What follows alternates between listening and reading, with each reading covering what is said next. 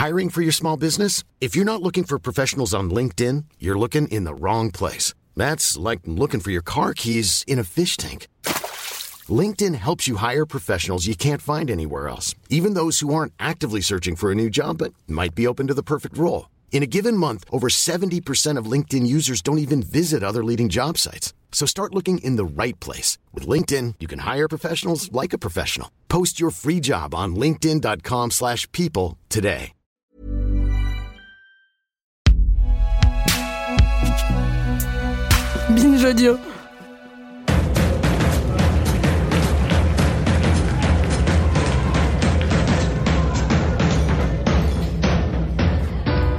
Nous voici en France en 1933.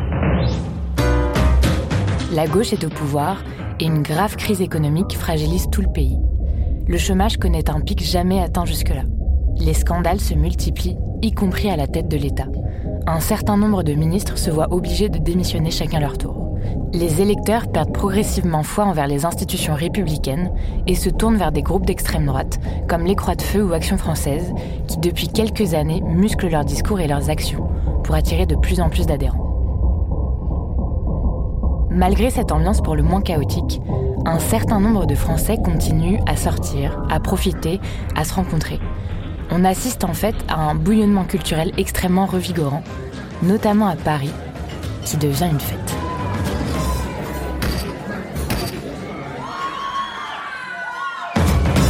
Connaissez-vous l'histoire du meurtre du palace? Chaque soir, les cabarets et music sont pleins à craquer. Parmi ces lieux, il y en a un tout à fait emblématique où il faut faire la queue pour entrer le palace.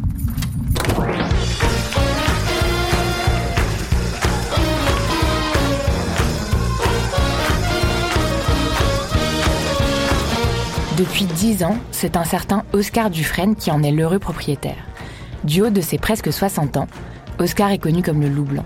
Il faut dire que ce fils de tapissier, né en 1875, n'en est pas à son premier coup d'essai.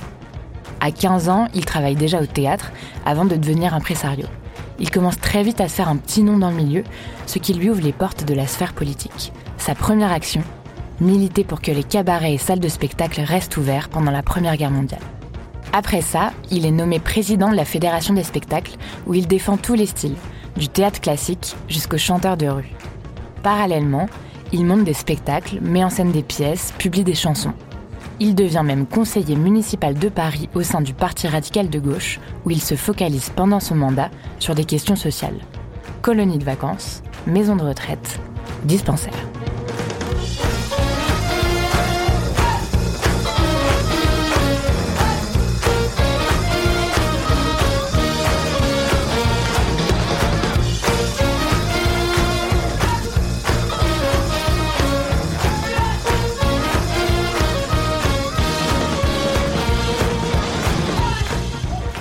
Et puis, comme si ça ne suffisait pas, il prend la tête successivement du Casino de Trouville-sur-Mer, du Théâtre des Bouffes du Nord, des Ambassadeurs, du Bataclan, du Casino de Paris et du Palace, aux 8 rue du Faubourg Montmartre, dans le 9e arrondissement.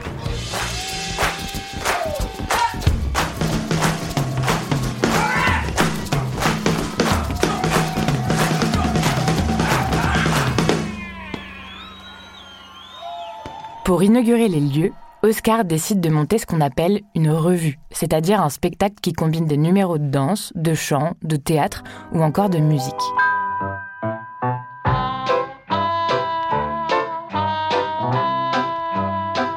Il l'intitule Toutes les femmes. Et à Paris, tout le monde le dit, l'ambiance est dingue.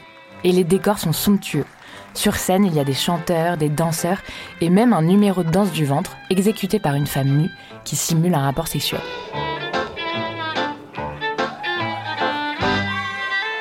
Autant vous dire que cette atmosphère plus que sulfureuse ne plaît pas vraiment aux autorités, puisque le spectacle manque d'être interdit pour outrage aux bonnes mœurs. Mais finalement, le risque de censure lui fait une belle publicité.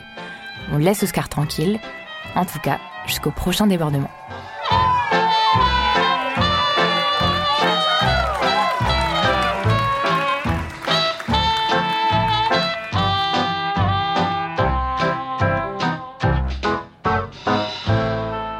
Bref, Oscar fait du palace un lieu artistique incontournable.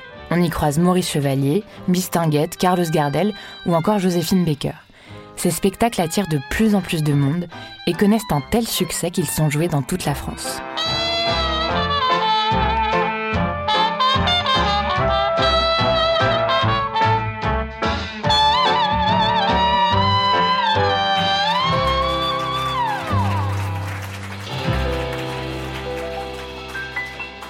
Mais si le palace est aussi populaire, c'est aussi parce que tout le monde y est le bienvenu.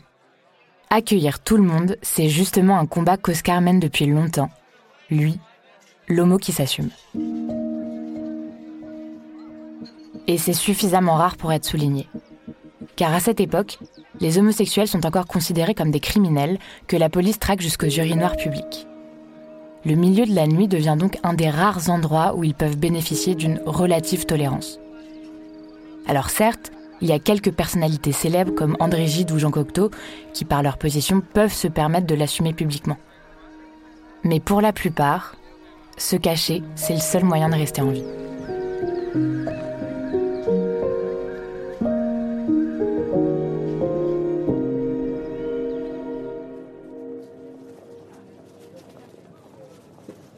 Le 24 septembre 1933, il est 14h et Oscar est dans son bureau pour travailler sur une nouvelle revue. Le soir, il dîne avec son secrétaire particulier et sa sœur, puis revient vers 21h au palace. Il se rend dans la salle de spectacle qui diffuse un film et reste jusqu'à 22h30 environ. Ce sera la dernière fois qu'on le verra. Le lendemain matin, le corps d'Oscar est retrouvé sans vie dans son bureau.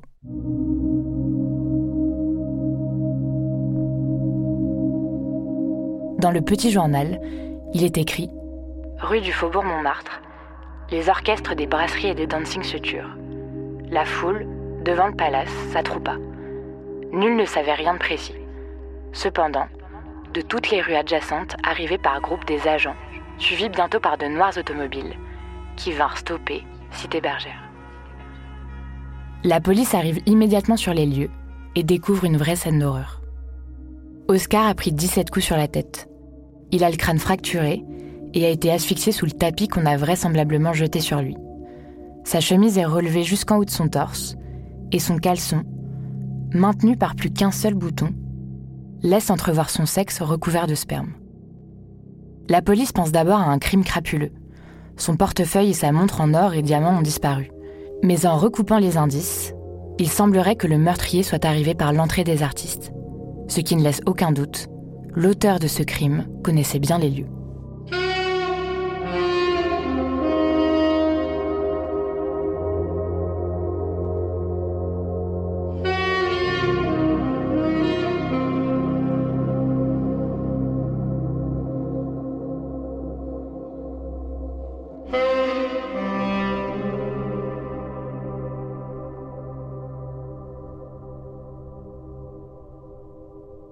Très vite, les soupçons se posent sur un jeune homme habillé en marin qui aurait été aperçu en sa compagnie le soir du meurtre et trois jours plus tôt.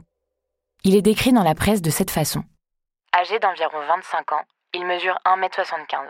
Très mince et très brun, il porte avec trop d'élégance même le costume des marins d'État, pantalon et vareuse bleue, grand col bleu rayé de blanc et le béret au pompon rouge campé hardiment sur l'oreille. Le teint très pâle, il a le nez fort, busqué, main sur le dos, un peu en lame de couteau. Il est entièrement rasé.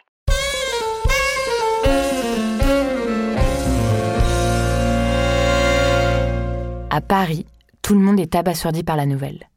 Pour quelle obscure raison Oscar aurait pu être assassiné? Immédiatement, l'affaire est en une de tous les journaux. Mais elle prend vite une autre tournure quand est mise en avant son homosexualité, ainsi que le rapport du légiste qui laisse penser qu'une relation sexuelle a eu lieu avant le meurtre. Aucune lésion n'a été relevée au niveau des organes génitaux et de l'anus, non plus qu'aucune trace de sperme, ni dans la bouche, ni dans l'anus. Par contre, l'examen microscopique a décelé dans une gouttelette blanchâtre prélevée à l'extrémité de la verge la présence des éléments du sperme. De même, les constatations faites sur le caleçon, souillé de sperme au niveau de l'entrejambe, autorisent à penser que des actes érotiques ont accompagné la scène du meurtre.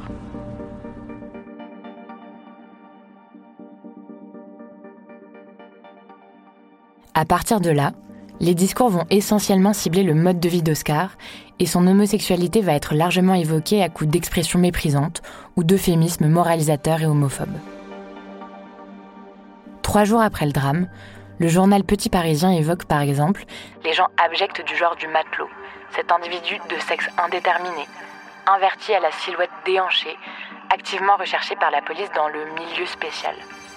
Pour Paris Soir, le roi des nuits parisiennes a été assassiné par un semblable.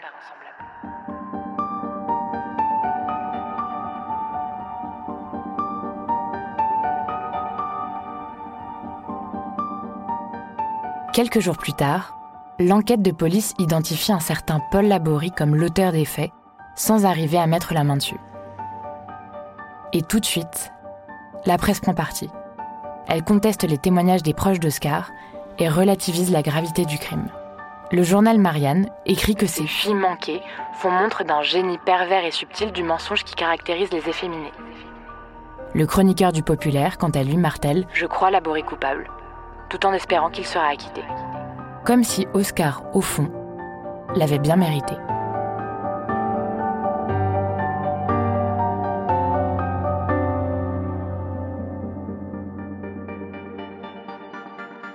Pendant des mois, la police est à la recherche du suspect. Le 21 septembre 1934, soit 11 mois après le meurtre d'Oscar, Paul Laborie est enfin arrêté à Barcelone. La presse le décrit comme un repris de justice d'une vingtaine d'années, déjà condamné pour port d'armes, recel, trafic de stupéfiants et proxénétisme. Un grand effet de 25 ans environ, élancé, habitué des bars de Pigalle. Un an plus tard, en octobre 1935, le procès s'ouvre. L'ambiance est très étrange au tribunal. Là encore, ce sont les mœurs de la victime qui sont examinées de fond en comble. Et bien évidemment, les descriptions faites de la scène du meurtre et de l'accusé sont largement relayées dans la presse. On nourrit la bête. Il n'y a pas d'empathie pour la victime. Jamais. Mais un voyeurisme rance. On jouit des moindres détails. Il est dit qu'Oscar était en train d'effectuer une fellation au moment où il a reçu le premier coup. Et le suspect aurait un regard féminin langoureux, un genre équivoque, ou encore un sexe indéterminé. Après trois jours de procès, le verdict tombe. Faute de preuves suffisantes, Paul Laborie est acquitté. Dans la salle du tribunal, on applaudit en entendant l'annonce. Quant à la presse, elle salue la décision. Si l'on avait encore un doute, ce procès aura été davantage un moyen de condamner l'homosexualité que le criminel. Si l'affaire a autant fasciné, c'est parce qu'elle réunissait tous les ingrédients pour créer le scandale. La notoriété, la proximité avec des politiques, avec des artistes, avec des vedettes, le milieu de la nuit, le sexe et le sang. C'est son associé Henri Varna qui succède à Oscar. Le nom du palace est changé en celui d'Alcazar. Plusieurs décennies plus tard, dans les années 70, après avoir subi une vaste rénovation et retrouvé son éclat d'antan, le palace redevient un lieu mythique où se croisent absolument toutes les stars françaises et internationales. Gainsbourg, Tom Waits, Karl Lagerfeld ou Grace Jones.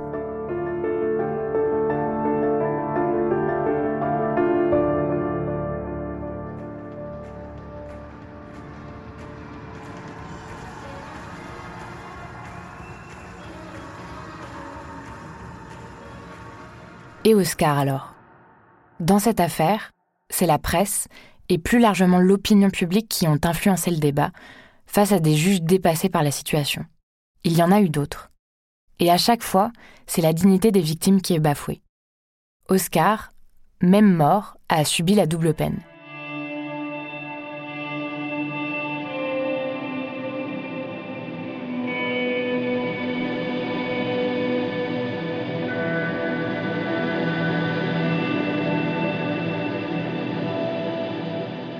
Les hommages ont été si vite expédiés. On a préféré savoir quels avaient été ses amants, comment il avait joui, et puis si possible dans quelle position. Le tout en le considérant comme un dépravé qui de toute façon l'avait bien cherché. Si Oscar Dufresne n'avait pas été homosexuel, l'opinion publique se serait-elle comportée différemment? Neuf ans après la mort d'Oscar, le 6 août 1942, Philippe Pétain, en pleine France de Vichy, durcit le cadre légal en introduisant dans le droit français le terme de délit d'homosexualité. Une simple orientation sexuelle devient donc passible d'emprisonnement. Il faudra attendre le 4 avril 1981 pour que cette loi soit abrogée.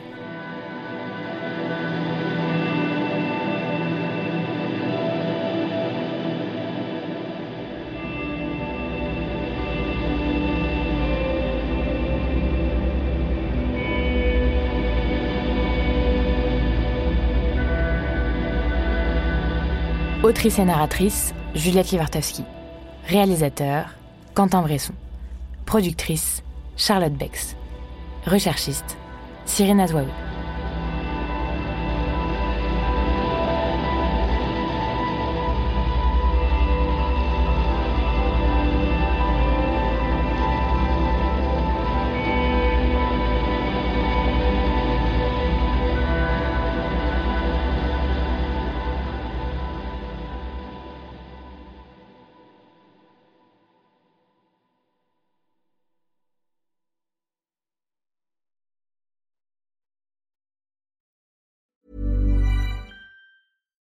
When you make decisions for your company, you look for the no-brainers. And if you have a lot of mailing to do, stamps.com is the ultimate no-brainer. It streamlines your processes to make your business more efficient, which makes you less busy.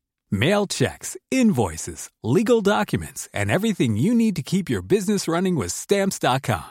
Seamlessly connect with every major marketplace and shopping cart. Schedule package pickups and see your cheapest and fastest shipping options from different carriers with rates up to 89% off USPS and UPS rates. And with the stamps.com mobile app, you can take care of mailing and shipping wherever you are. Make the same no-brainer decision as over 1 million other businesses with stamps.com. Sign up with code program for a 4-week trial plus free postage and a free digital scale. No long-term commitments or contracts. That's stamps.com. Code program.